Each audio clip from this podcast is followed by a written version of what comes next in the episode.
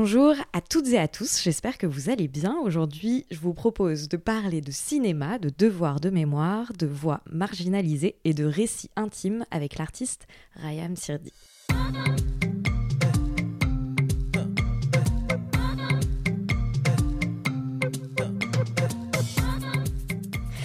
Présente est un podcast dans lequel je souhaite mettre au jour ce qui vient en amont puis en aval de l'art contemporain. Mes questions portent donc rarement sur les œuvres en elles-mêmes, mais davantage sur toutes les réflexions et les doutes qui gravitent autour de celles-ci. Car ici, je m'intéresse d'abord à la manière dont la vie de mon invité impacte son travail, puis à l'inverse, à la façon dont son travail vient impacter sa vie. Dans Présente, j'essaye de mener les conversations comme j'ai l'habitude de le faire en tant que critique d'art dans les ateliers d'artistes ou à la terrasse des cafés, sauf qu'ici, nous sommes enregistrés vous avez la possibilité tout écouter.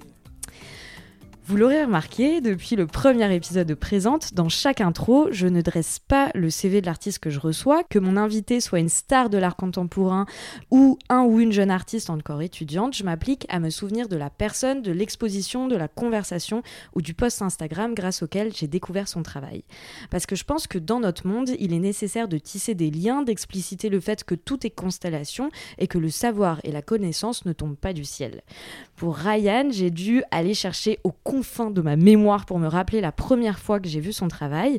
Je pensais que c'était il y a 4 ans, lors de l'été 2018, durant lequel je m'étais arrêtée devant une vidéo qui était montrée au festival Par amour du jeu au magasin Généraux, où Ryan, tu exposais une œuvre qui s'appelait You'll Never Walk Alone, euh, dans laquelle tu filmais ton cousin Samir qui jouait à FIFA. C'est mon souvenir le plus lointain, mais hier, tu m'as rappelé qu'en fait, la première fois qu'on s'était rencontrés, euh, c'était quelques mois plus tard, le soir du prix Marcel Duchamp, où tu étais parce que tu avais bossé en fait cette année-là avec Mohamed Bourissa, euh, qui était l'un des sélectionnés en fait. Ouais, enfin non, non, j'avais pas bossé avec ah lui. Ouais non, non, ah bah, c'était juste euh, c'était une, invitation. Quoi. Ok, d'accord. Donc on, voilà, on, a juste fêté sa nomination. Bah, on était juste là pour boire des coups pour la même raison du coup.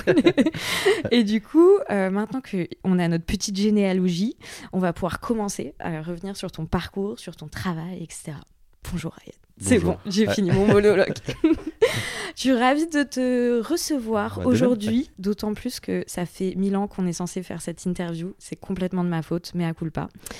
Euh, Ryan, je crois savoir qu'au Beaux-Arts, tu as fait ce danger, si je ne m'abuse. La première voie que tu as choisie n'a pas tout de suite été la vidéo. Il me semble qu'au début, tu as touché un peu à tout. Je pensais, moi, que tu avais touché à la peinture et je trouvais ça un peu ouf.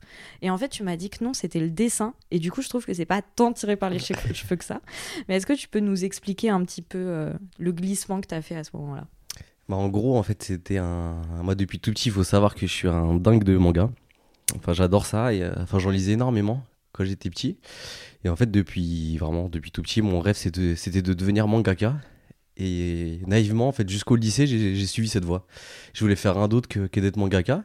Et en fait, à un moment, j'ai commencé à me mettre. Mais c'était bizarre parce qu'en fait, je voulais devenir mangaka, mais je dessinais pas.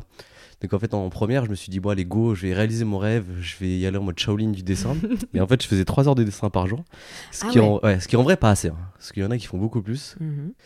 Et euh, bah, j'ai appris à dessiner comme ça. Et par des, par des joyeux hasards, en fait, je me suis retrouvé dans un atelier d'art plastique au lycée Galilée à Gennevilliers, avec une prof super sympa qui s'appelait Alexandra Hénon, qui m'a dit Bah écoute, tu devrais faire une prépa artistique.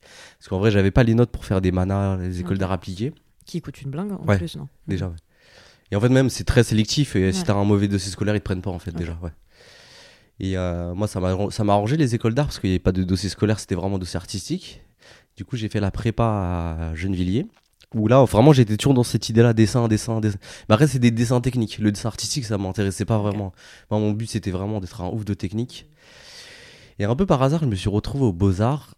Et euh, là, en fait, euh, on nous a présenté vraiment beaucoup de médiums, dont il y avait des cours de théorie qui étaient euh, faits par des profs avec qui je m'entends encore toujours aussi bien. Enfin, il y avait, c'était trois profs. C'était Nicolas Féodorov qui travaille au FID, Judith Abensour qui est théoricienne et euh, Thomas Bauer qui est, qui est lui réalisateur.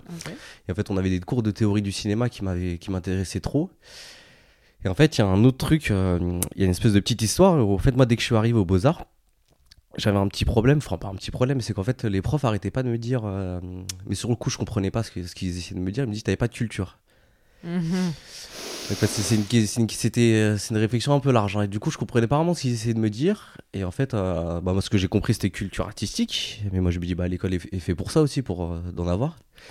Et en fait, à un moment, je me suis posé, parce qu'en fait, tous mes camarades avaient beaucoup de culture artistique, parce que eux, ils venaient des fois de milieux artistiques, où ils ont eu cette éducation.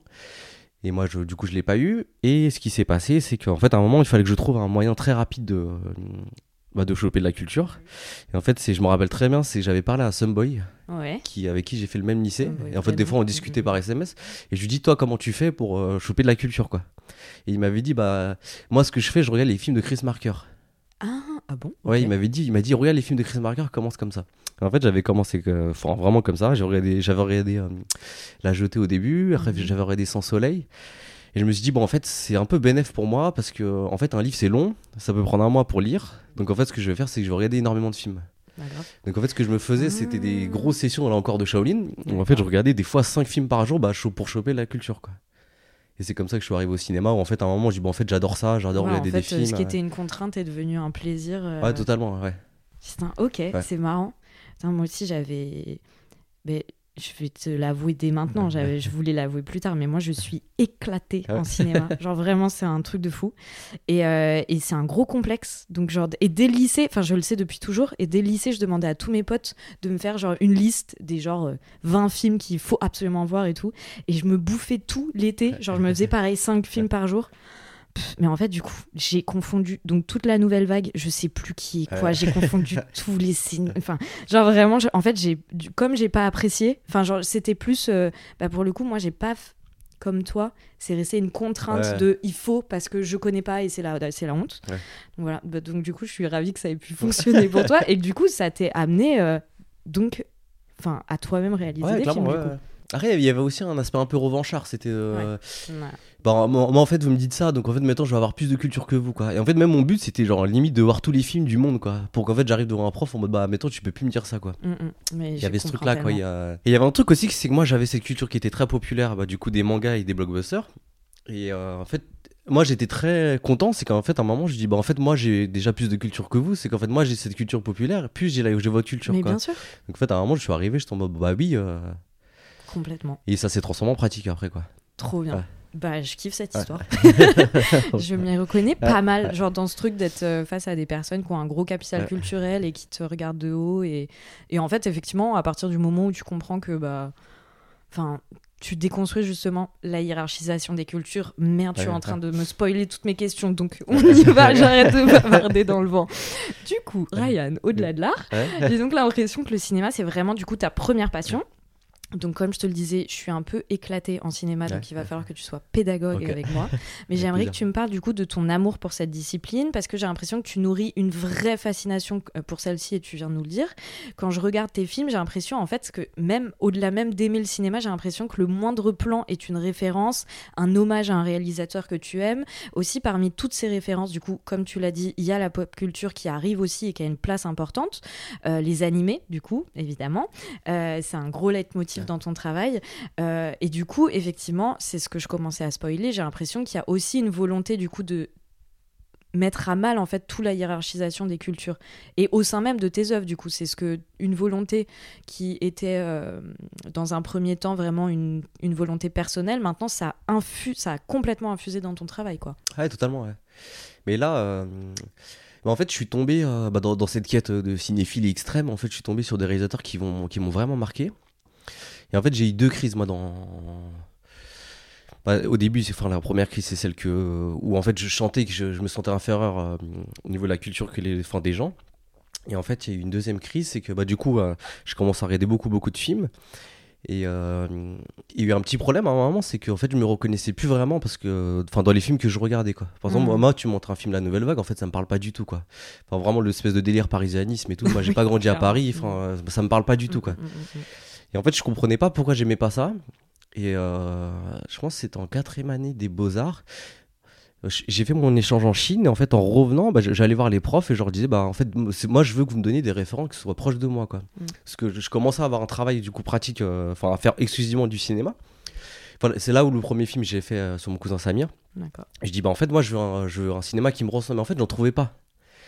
En fait, personne n'était capable de me donner des films qui, enfin, qui étaient une référence. Je sais pas, on, arrive à donner des, enfin, des références aux peintres, c'est comme ça, mais moi, personne n'en arrivait, quoi. Et ce que j'ai fait, c'est que je me suis plongé dans le cinéma asiatique, que ce soit japonais, coréen et taïwanais. Et en fait, je suis tombé sur euh, un réalisateur qui s'appelle Wu Xiaoxian et Wong Kar Wai aussi. Bah là, c'est du côté Hong Kong. Et en fait, c'était des réalisateurs qui parlaient énormément de migration, du coup. Que ce, enfin, du coup, voilà, pour le coup chinoise, vers Hong Kong ou vers Taïwan. Et en fait, je me suis grave reconnu dans ces films-là. Et je dis, bah en fait, euh, si c'est pas des références qui sont propres à ma culture, euh, du coup, algérienne, et, euh, je dis, bah en fait, ça, ça me parle d'une certaine manière, quoi. En fait, dans, mm, mm, mm. ça raconte une histoire où en fait des Chinois, en fait, c'est un peu l'histoire de mes grands-parents. En fait, ils se, ils font exiler à Taïwan et en fait, dans l'idée de repartir dans, dans 10, 20 ans, et en fait, bah, ils font leur vie là-bas, quoi. Enfin, c'est un peu l'histoire de mes grands-parents, quoi. En fait, il y a une sorte de migration qui s'est fait par le cinéma qui m'a beaucoup aidé en fait dans ma pratique, quoi. Ouais, et puis j'imagine que aussi de décaler en fait ce regard-là et d'aller justement vers euh, une histoire de déplacement, mais qui n'est pas non plus la, tienne, j'imagine que ça t'a aussi euh, permis d'avoir genre encore plus d'espace pour euh, projeter, pour imaginer, pour je sais pas. Non, clairement. C'est une vraie question en fait. Ouais, et il y avait ce truc-là aussi au Beaux-Arts. En fait, nous, on n'a pas de.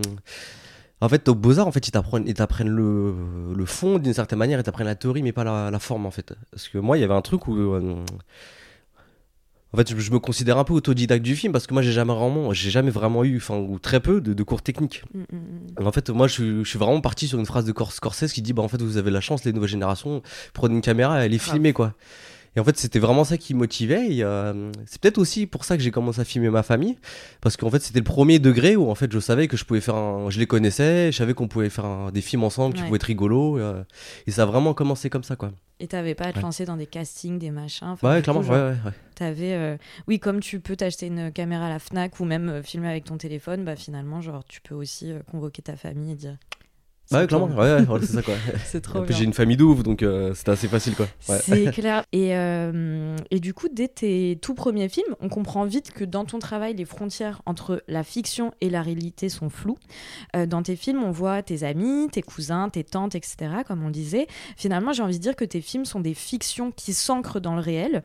Pourquoi tu refuses de trancher entre la fiction et le documentaire? Pourquoi tu as, as fait le choix aussi d'épouser les deux, du coup? Et finalement, comment tu fais pour créer tes scénarios, pour filmer des personnes qui ne sont pas actrices et qui finissent par euh, co-construire même les films avec toi Est-ce que c'est une manière finalement de redonner la parole dans un sens en plus de ce que tu viens de nous dire? Et, euh, voilà. Mais typiquement, bah, tu parlais de ton cousin Samir, avec qui tu as tourné un film. Et là, genre, il arrive vraiment comme si c'était un scénariste à part entière. Je veux trop savoir. Bah, en fait, là, aussi, ça. En fait, notre premier film qu'on a fait avec Samir, c'était un peu par hasard. Enfin, je, l'avoue, il y avait, euh, enfin, c'était ce film You Will Never Walk Alone. En fait, c'était un peu sur sa façon sur euh, du football et des jeux vidéo. En fait, à la base, c'est vraiment parti d'un truc où en fait, il me faisait trop rire quand il jouait à FIFA. Et à un moment, je suis parti le voir. Je dis bah écoute, est-ce que je peux te filmer Et ce qui a donné ce documentaire? Et, euh, et, à un moment, je me dis bah j'aime bien ce rapport-là. Et je sais pas, en fait, avec Samir, c'était très facile. Il y avait un truc de travail où, enfin, je savais que tous les deux, en fait, on s'entendait tellement bien, on était en symbiose de travail que, en fait, un film, c'était très facile à faire ensemble, quoi. Mais comment vous vous mettiez à travailler Parce que tu vas le voir, tu lui dis écoute, ok, on... je veux bosser avec toi. Mais genre, comment on se met à bosser avec son cousin?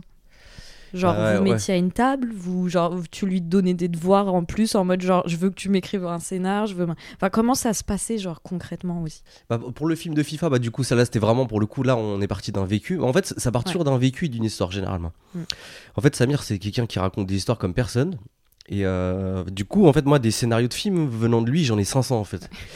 Et euh, des fois, limite, on se pose et. Euh, et en fait, je sais pas, on discute, je sais pas, en fait, il y a une espèce d'histoire qui m'a, enfin, d'une conversation qu'on a eue. Je dis, écoute, ça te dit pas qu'on en fasse un film, quoi. En fait, généralement, on fait un trois quarts des c'est comme ça.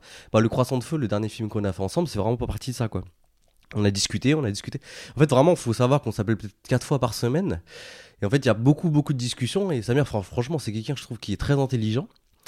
Et c'est très marrant, mais en fait, t'as as, l'espèce de discours un peu euh, artistique qui, qui, se veut un peu, euh, un peu supérieur au discours des autres, quoi. Hmm. En fait, Samir, je trouve vraiment. Euh, enfin, j'ai les mêmes discussions que je peux avoir avec un commissaire, un truc comme ça, mais hmm. avec Samir, quoi. Hmm. Et généralement, ça part d'une idée ou d'une histoire. En fait, après, on va se poser, on va commencer à réfléchir. En fait, moi, il faut savoir que je suis très nul en écriture, donc j'écris jamais. Et euh, en fait, ce qu'on va faire, c'est qu'on va parler énormément. Des fois, je prends des notes, mais vraiment des notes, euh, genre Samir a dit ça, quoi. Ouais. Ça, ça fait pas plus Mhm. d'une ligne. Et à un moment, on va se poser, on va prendre une caméra et on va se dire, ok, bah là, tout ce qu'on a, tout ce qu'on a pensé, bah vas-y, go, viens, on le met en, en film, quoi. Et des fois, euh, ça donne des ratés. Mais la plupart du temps, avec Samir, vu qu'en fait, il a un espèce de truc où il est très, il est très à l'aise avec la caméra, ce qui n'est pas euh, commun chez les autres acteurs que j'ai Ouais. vus. Enfin, des fois, c'est- beaucoup plus de travail. Mais avec Samir, franchement, en une scène, il te règle tout, quoi.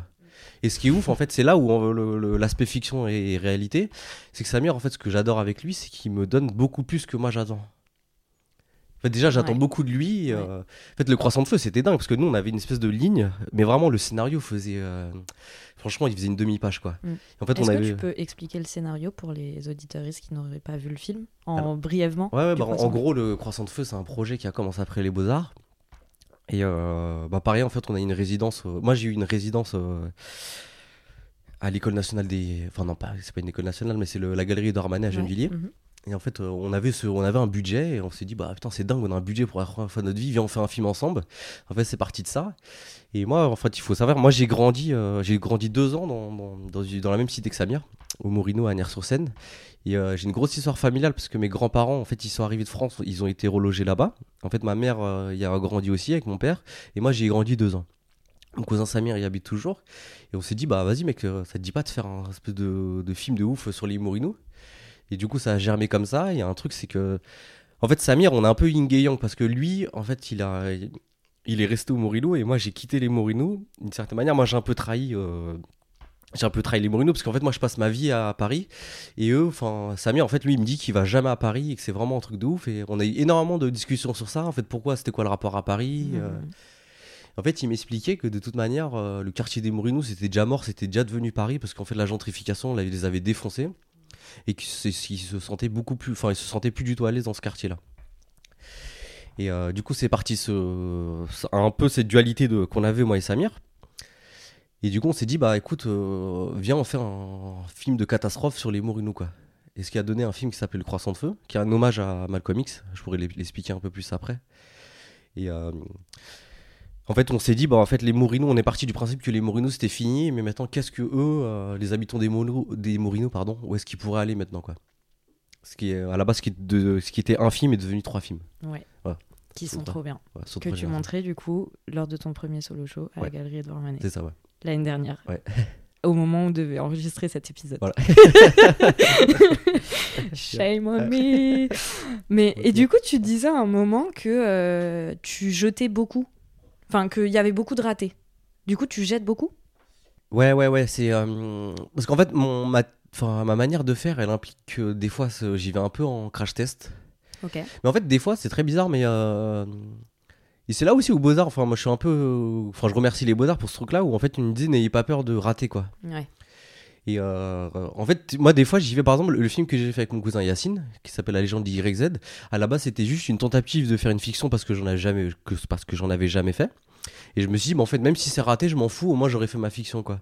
Et des fois, en fait, Samir, on tend des films comme ça, on se dit, bah, de toute manière, c'est pas grave, au moins on aura ce truc-là, ça nous aura fait rire pendant 20 minutes, et. euh, Mais c'est ça qui est ouf, c'est que à la fois t'as un regard du coup hyper pro et hyper, hyper référencé, hyper machin, et en même temps j'ai l'impression que tu gardes presque un truc enfantin du style genre quand on est avec ses cousins, ses potes, ses machins l'après-midi et qu'on se fait chier et qu'on se dit oh viens et qu'on se lance dans un truc et on, se- on crée un énorme spectacle ou je sais pas quoi, tu vois. J'ai l'impression que t'as ça aussi, genre ce truc de, ouais, ouais, ouais. Enfin, et du coup, la rencontre des deux, genre ce truc hyper carré, hyper machin référencé, et ce truc euh, hyper spontané, et euh, je- ouais. Ouais, presque. je- J'emploie le terme enfantin euh, sciemment euh, et sans, euh, sans, sans notion péjorative derrière, parce que du coup, il y a ce regard un peu genre émerveillé et juste de kiff, de rassemblement et d'équipe et de on y va quoi. On fait des trucs ensemble. Ouais, totalement, mais il y a. hum, En fait, je, je pense aussi, c'est que là où. Mais c'est maintenant, j'essaye un peu de sortir de ce système-là parce que c'est une sorte de facilité aussi pour moi. Ouais. C'est que. En fait, moi, j'ai pas la.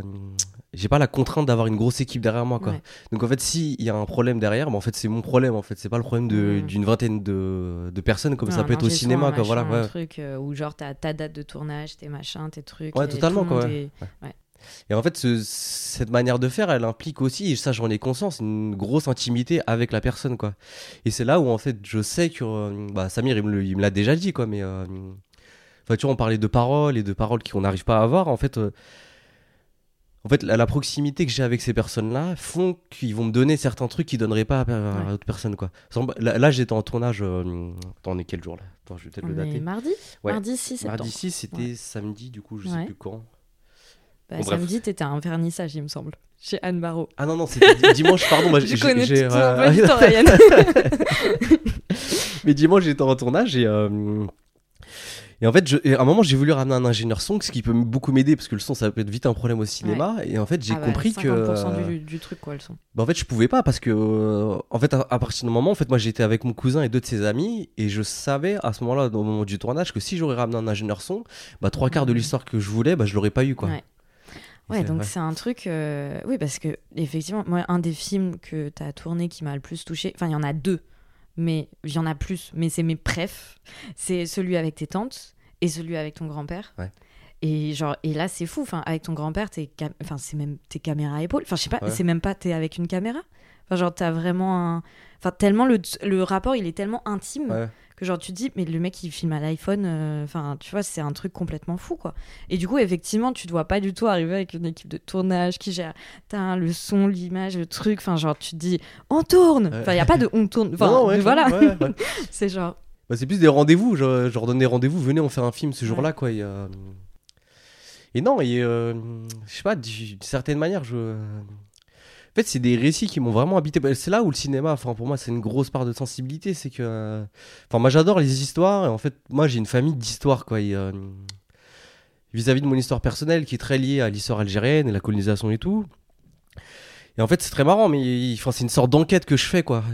Et, euh, et des fois, en fait, c'est des espèces d'indices. Et en fait, moi, j'ai envie d'en savoir un peu plus sur cette histoire-là. En fait, je creuse, je creuse. Des fois, là où je vais creuser, ce sera mon grand-père. Des fois, ce sera mes tantes. Des fois, ce sera mon cousin. Des fois, ce sera mes petits cousins, euh, mes petites cousines. Et, euh, Mais c'est vraiment un truc que, que j'ai pas fini, quoi. J'ai- Enfin, j'ai vraiment envie de cette histoire-là. J'ai envie de la savoir à 100%, quoi. bah tu m'étonnes Et je pense qu'il est très importante à raconter aujourd'hui, quoi. Mm, mm, Ouais. mm, mm. Bah, du coup, tu fais une transition un peu parfaite euh, vers mon, ma prochaine question. Euh, parce que du coup, dans ton travail, l'intime, il est évidemment politique. Depuis le début, tu n'as eu de cesse de vouloir rendre visibles des voix euh, qu'on a mises sous silence ou qu'on a tordues de sorte à ce qu'elles correspondent à des, aux stéréotypes en fait, euh, euh, qu'on se faisait d'elles. Lors de ton premier solo show dont on parlait à la galerie Édouard Manet l'année dernière, euh, j'ai eu l'impression que désormais, tu étais aussi porté par une espèce d'urgence, une urgence à préserver aussi des à prendre soin de récits qui risquaient un jour de se déliter. En fait, j'ai l'impression qu'aujourd'hui, il est certes question de prendre la parole, mais aussi de la redonner et, euh, et finalement euh, d'entreprendre un travail de mémoire. Quand tu parles d'enquête, c'est un peu ça finalement. Bah, le... En vrai, les récits, ils sont devenus politiques. Ouais.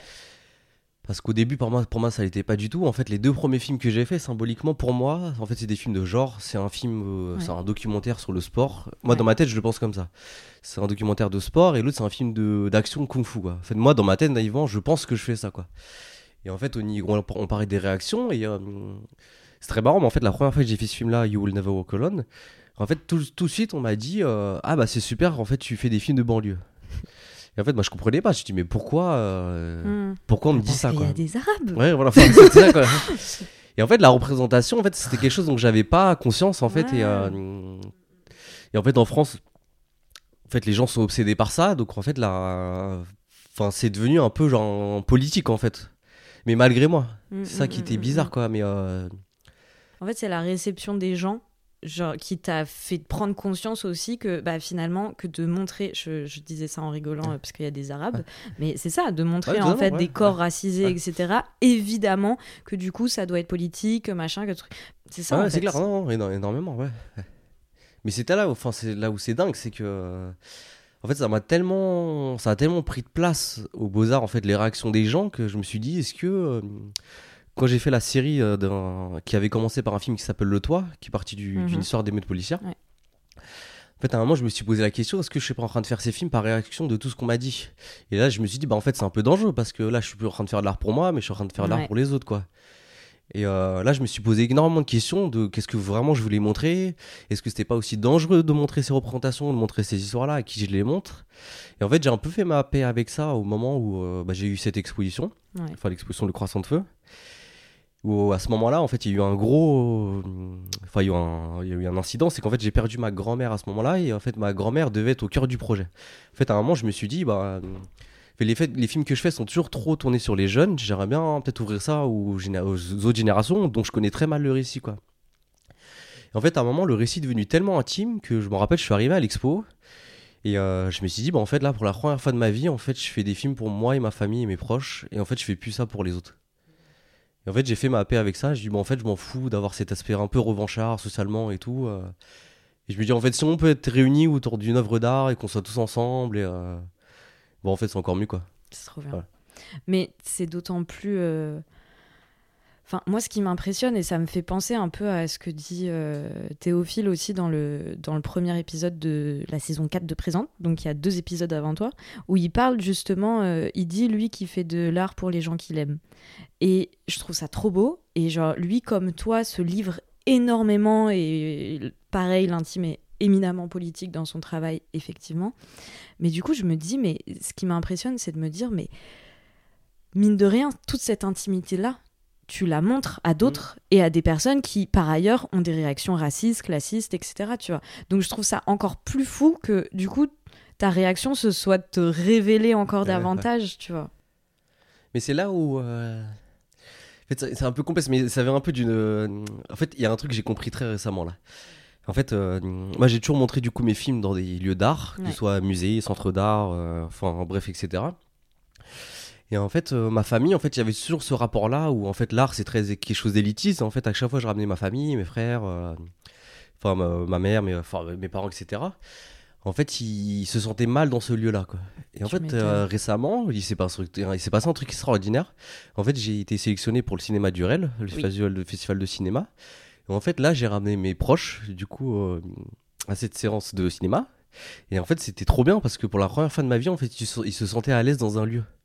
Et en fait, j'ai montré le croissant de feu. Et pour moi, c'était un des plus beaux moments où en fait j'ai présenté euh, un de mes films, quoi, parce que tout le monde comprenait là. Et en fait, là, c'était plus dans un lieu, là, c'était le lieu, enfin, le lieu du cinéma. De toute façon, tout le monde va déjà allé un jour au cinéma, quoi.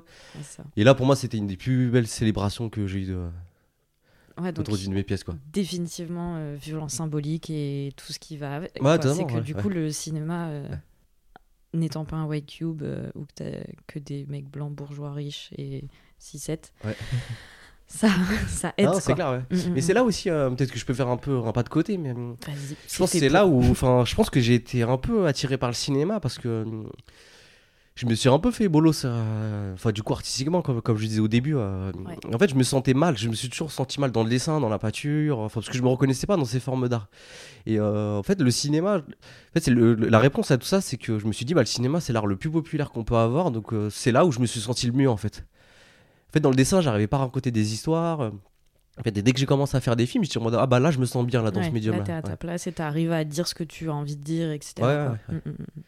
Et en fait, voilà, voilà, je sais pas, le- la salle de cinéma, c'est quelque chose. Enfin, t'es un peu tout seul avec l'écran. En fait, t'as as la réception que tu veux. On se retrouve après pour en parler. euh.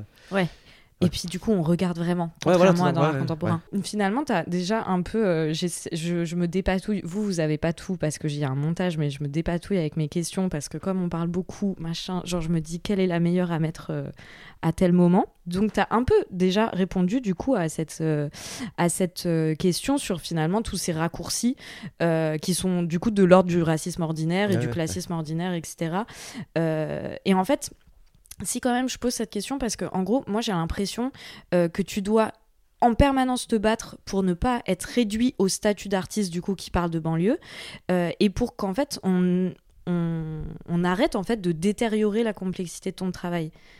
C'est vraiment ça. En fait, j'ai un- de, on se connaît depuis un moment du coup maintenant, et à chaque fois quand on discute, j'ai l'impression, j'allais dire quand on dispute, pas du tout. Je, Quand on discute. quand on discute, euh, tu, en fait, j'ai l'impression il y a toujours ce truc qui revient de, en fait, avec moi, les gens, ils parlent jamais de cinéma. Genre, ouais. Ah, je- euh, après, moi, je suis un barge de cinéma. Je pourrais parler de cinéma pendant 6 heures, comme il y a- Là, je trouve qu'il y a de plus en plus de gens. Enfin, là, on peut parler de, enfin, de, enfin, un, réalisateur comme Valentin Nougem que tu as interviewé. euh, juste avant toi. Enfin, juste avant moi. Mhm. euh, enfin, je suis trop content de le connaître parce que là, justement, là, on peut parler énormément de cinéma. Et, euh, et le cinéma dans l'art, c'est pas la même chose que du cinéma euh, qu'on fait à la Fémis, quoi. Et, euh, Ouais. C'est là où pour moi les beaux-arts c'est vraiment exceptionnel, c'est parce que ça m'a permis un peu d'avoir ce pas de côté quoi. Mm. Mais du coup, c'est c'est d'ailleurs ce dont on parlait avec euh, Valentin. On a parlé de toi à la fin. Tu l'as toujours pas écouté l'épisode d'ailleurs. Il n'est pas encore sorti.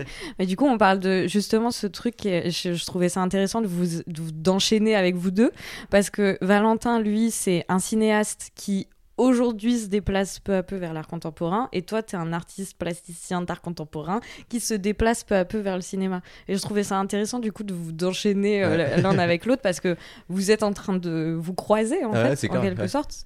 Et je l'espère du coup potentiellement un jour de de enfin tu vois que vous allez pas simplement je fais des, des mouvements pour essayer de me faire comprendre parce que j'arrive j'ai du mal à aller à la- au bout de cette phrase. Mais voilà j'aimerais bien que vous travailliez un jour ensemble je Ouais, l'ai dit à Valentin J'aimerais je- beaucoup aussi. Valentin, si t'écoutes ça. il a dit la Ouais. même chose je veux Ouais. une collab ensemble Euh, du coup, on a parlé d'histoire intime, de devoir de mémoire, etc. Est-ce que tu penses que tu as tout dit là-dessus?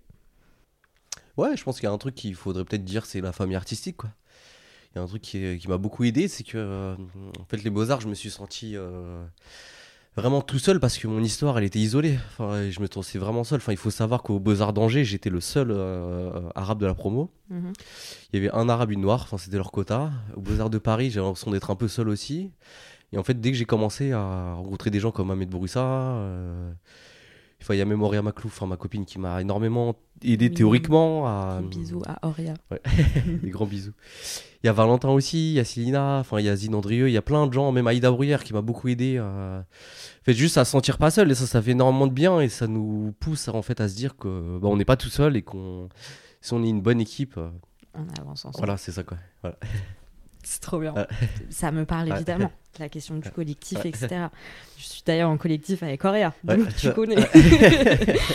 Et peut-être plus que n'importe lequel de tes projets, il y en a un qui justement est fondamentalement un travail de mémoire. C'est un projet extraordinaire sur lequel tu travailles depuis plusieurs mois déjà. Et franchement, je meurs d'impatience à l'idée euh, d'enfin pouvoir le découvrir vraiment. Tu travailles en fait avec euh, des jeunes de la ville de Gennevilliers et des Shibani. Est-ce que déjà tu peux nous expliquer ce que c'est que les Shibani et euh, nous dire, nous parler de ce projet? Bah déjà faut dire un truc c'est que je l'assume pas comme une réalis- réalisation seule ce projet. Enfin, on le fait on le fait vraiment euh, à plusieurs. Bah, déjà il y a les jeunes. Bah, je pourrais pas tous les citer puisqu'ils sont 10 mais euh, je peux citer Amine Tebal, euh, Iman Corsi, Shaima, Shaker, enfin tous les autres Inès et en fait je le fais du coup avec Oria. C'est une bonne transition vers Oria. Oui. En fait, qui, enfin, c'est vraiment qu'on, et Majid Assoul. C'est un, c'est un projet qu'on fait à plusieurs. Et en fait, à la base, c'était une commande de la hum, ville de Gennevilliers, qui était liée à- au pavillon français de la Biennale de Venise. Mhm. En fait, ils voulaient un projet annexe euh, qui, qui serait plus axé à Gennevilliers. En fait, on nous a, euh, on nous a, a contactés pour ça, d'essayer de penser à un projet autour de la filmographie qu'a utilisé euh, Zineb Sidira pour son pavillon, qui est une filmographie euh, qui est en fait algérienne, qui est euh, du coup post-indépendance. Et en fait, elle, nous a envoyé une liste peut-être de 20 films, quelque chose comme ça, où pendant un mois, on, on l'a regardé avec Auria et Majid. Et en fait, après ça, on a pensé à un projet, qui était du coup, euh, lié au Shibani. Shibani, ça veut dire les cheveux blancs en arabe. En fait, ça, désigne les anciens.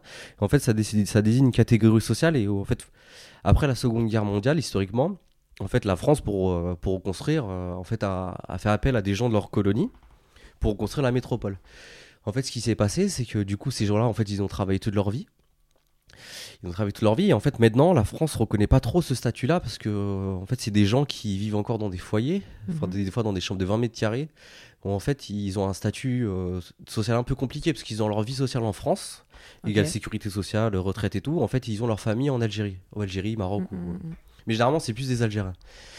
Et euh, ce qui fait qu'en fait, ils ont un espèce de truc où là, le, principe de la double culture, c'est vraiment hardcore pour eux. Quoi. Parce qu'en fait, euh, enfin, il faut savoir, c'est des gens de 94 ans. On en a interviewé une personne qui avait 94 ans.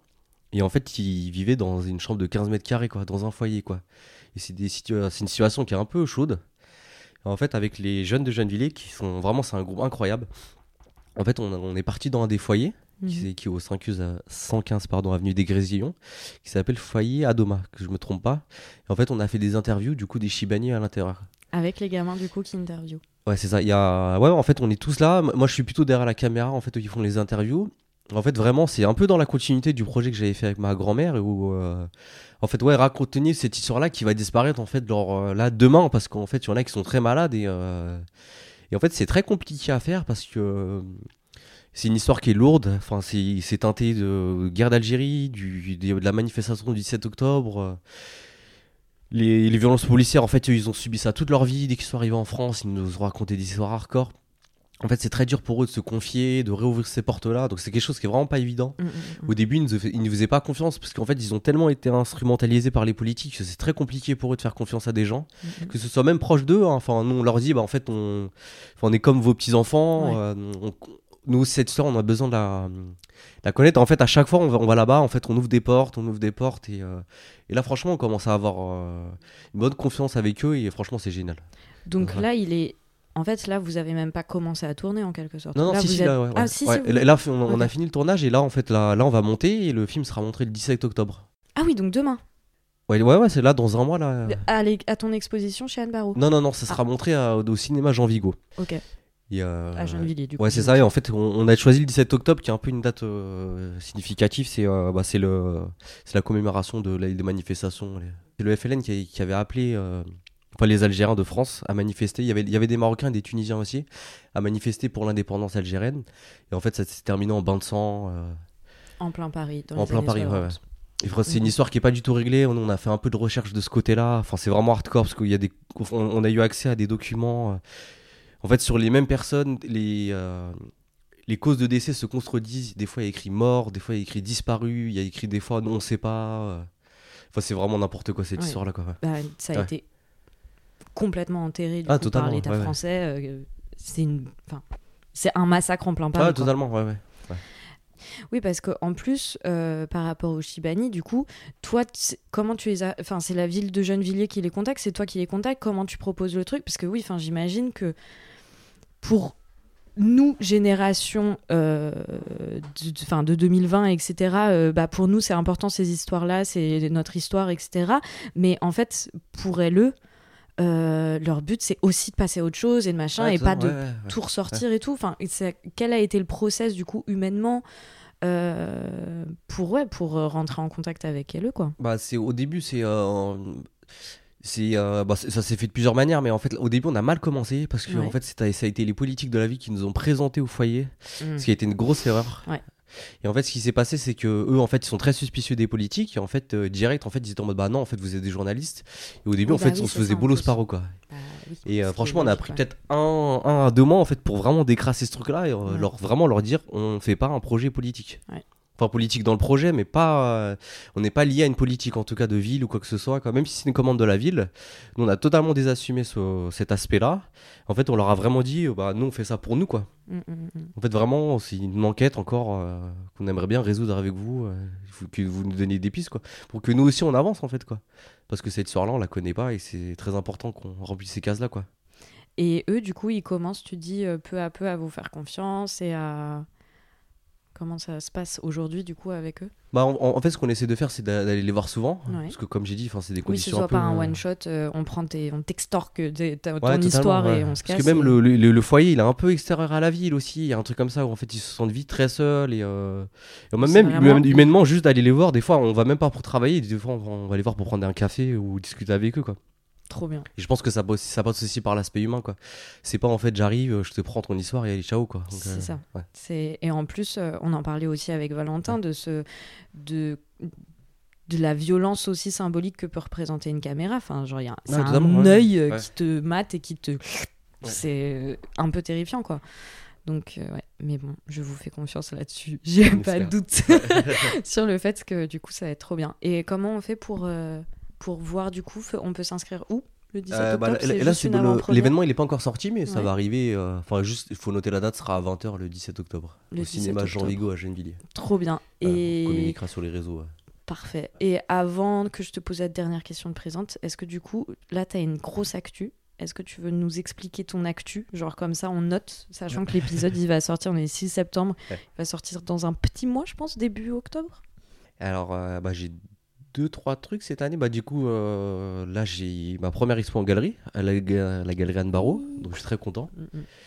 Je suis vraiment très content parce que déjà, j'expose avec. euh, Enfin, je suis dans la même galerie qu'une de mes artistes préférées, Ouais. Neila Sherma Kishti. Mhm. Et euh, là d'ailleurs qui, qui fait une super belle expo, mais je pense qu'il sera fini au moment de. elle finit fin Mmh. septembre, je crois. Donc je pense Ah, que ce sera fini d'ici là. ouais. Mm, mm. Et euh, j'ai ça déjà. Donc là, ça me fait beaucoup de travail. Il y a ce film-là qu'on doit finir euh, pour le 17 octobre, le film des Shibani. Et là, je rentre en- dans une double résidence à Artagon-Pantin. Et une autre aux ateliers Médicis, où en fait, ce que je fais, c'est que je fais la suite d'un film qui s'appelle Le Jardin, qui était le deuxième opus du Croissant de Feu. Où en fait, euh, il y a mes tantes qui m'ont. Bah, j'ai pas trop spoilé, mais euh, en gros, mes tantes, en fait, ça a été une interview qui a duré peut-être 2-3 heures. En fait, elles m'ont raconté énormément de choses sur leur vie au sein de cette cité de, des Morinos. Et en fait, à un moment, ils ont beaucoup divagué. Il y a un, espèce de truc qui m'a brisé le cœur parce que j'ai dû le couper au montage. C'est qu'elle racontait tous les ans, tous les étés, du coup, elle repartait en Algérie. Et en fait, elle me racontait. Enfin, je trouvais ça trop beau la manière dont elle, racontait vraiment ce voyage de, qui partait du coup d'Anières jusqu'à leur ville qui s'appelle Bidar, euh, qui est dans le nord, un peu du côté. euh, Enfin, juste à côté de Oujda au Maroc, qui est la ville de mes ancêtres, du côté maternel. Et en fait, elle me racontait que c'était le. En fait, le voyage était plus beau que l'arrivée. Enfin, il y avait un truc où, en fait, c'était le- leur moment de liberté de l'année et qu'elles aimaient trop ce truc-là parce que. En fait, elle racontait, euh, il y avait un truc trop marrant, mais. euh, en fait, mes, mes grands-parents, en fait, ils étaient trop fatigués. En fait, du coup, ils dormaient le soir. Donc, elle, elle, ça leur permettait de faire un peu la fête et tout le soir. Et c'était des choses qu'elles pouvaient pas faire pendant l'année. et, euh, Là, du coup, avec les ateliers Médicis cette année, on va faire. On va essayer de le tourner. Et là, pour le coup, bah, ça revient un peu à ce que je disais au début. Mais là, ça va être ma... ce que je vais essayer de faire, sera mon premier court-métrage de cinéma. Donc là, je me dis, euh, on va tester quoi. Mm, mm. j'espère que ça va marcher. Et si ça marche pas, c'est pas grave. Ouais. Ça va marcher, Ryan, arrête. C'est trop bien. Bah écoute, j'ai trop hâte. J'ai trop hâte et je suis trop heureuse parce que je, je trouve. Bah, je pense que bah, du coup, ça fait un moment que je suis ton boulot, tu vois. Et je vois tellement genre l'évolution et genre le truc et comment tu te, tu te reconnectes avec toi-même, j'ai l'impression. Et c'est ce que Ah, tu ouais, disais, ouais. tu vois, genre d'arrêter de, de répondre aux autres et de bosser pour toi et tout. Et du coup, tes œuvres, elles me touchent de plus en plus et je suis trop contente. Ça fait plaisir. Ouais. Dernière question sur l'argent. Donc, comme chacun de mes entretiens, je le redis parce que je me dis s'il y a des nouvelles personnes ouais, qui arrivent en tant qu'auditorice pour dire voilà et que je, le- je te pose la dernière question genre est-ce que tu gagnes de l'argent? Ils vont se dire c'est qui cette meuf? Donc voilà, je pose à chaque fois en chaque euh, fin d'interview cette question. À laquelle tu es libre de répondre comme tu le souhaites. Ryan, est-ce que tu réussis à vivre de ton travail? Alors oui, euh, genre, je réussis à en vivre. euh, donc je suis très content. Je pense que c'est une grosse chance. Et je pense que j'ai réussi à en vivre parce que j'ai eu une chance, c'est que j'ai exposé pendant mes années au- aux Beaux-Arts. Ouais. En fait, il y a, du coup, il y a Mohamed Bourissa, enfin, qui ont vraiment été mes sensei, euh, mes professeurs, quoi. Ça a été, bah, du coup, Julien Serjac, qui était mon prof aux Beaux-Arts d'Angers de Paris, qui lui m'a un peu introduit à qu'est-ce que c'est vraiment d'exposer. Et Mohamed Bourissa qui m'a invité dans, dans ses expositions ou à d'autres. Enfin, on citait par amour du jeu. euh. Ouais. Et en fait, euh, ce qui m'a permis en fait de me professionnaliser assez vite, assez tôt. Bon, en troisième année de Beaux-Arts, j'exposais déjà. Ce qui fait qu'en fait, euh, dès que je suis sorti des Beaux-Arts, c'était assez naturel pour moi d'exposer, et d'être un peu professionnel, de connaître un peu ce qu'il fallait faire et de pas faire sur les négociations d'argent, dire oui ou non des fois.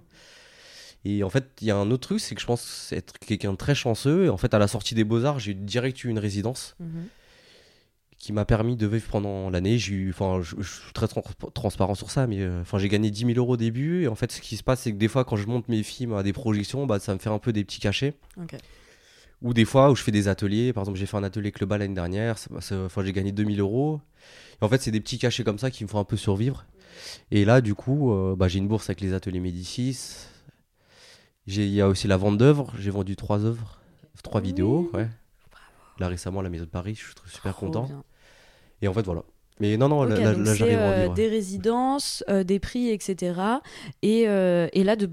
c'est assez récent finalement la vente d'œuvres. Ouais, ouais, ouais. Et du coup, là, s'il y a des jeunes artistes qui nous écoutent ou des artistes qui n'arrivent pas encore à vivre de leur boulot, finalement, il faut exposer quoi. C'est genre, dès les- faut pas attendre la fin des beaux-arts et ton diplôme pour te lancer dans le grand bain et pour te dire, bon, qu'est-ce que je fais maintenant quoi. C'est genre, dès le début, tu. Bah, faut essayer le plus tôt T'y vas, possible. Après, c'est pas, enfin, c'est, enfin, c'est pas évident parce que c'est très difficile mais d'exposer. Hein. Enfin, Mm. faut, faut en avoir conscience. Mais euh, Mhm. Moi, je trouvais que le piège aux beaux-arts, c'est qu'en fait, pendant 5 ans, t'as un peu le principe de la famille. euh, Enfin, on disait Ouais. de famille artistique, mais le- les beaux-arts, c'est comme une famille qui, des fois, peut être très isolant.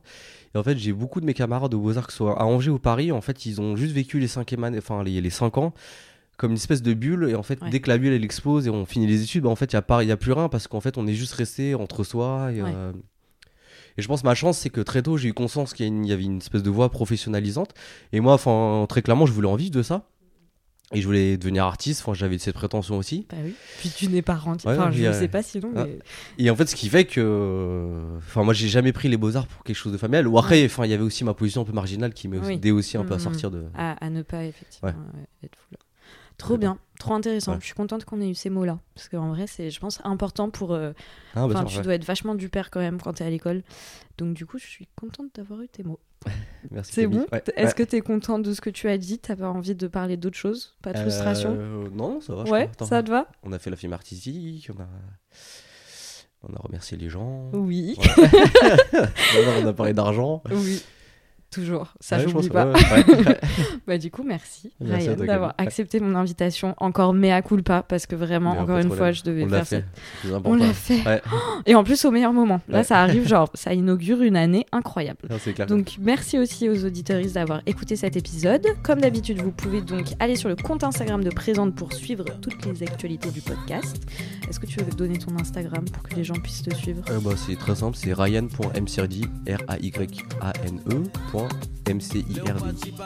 Voilà.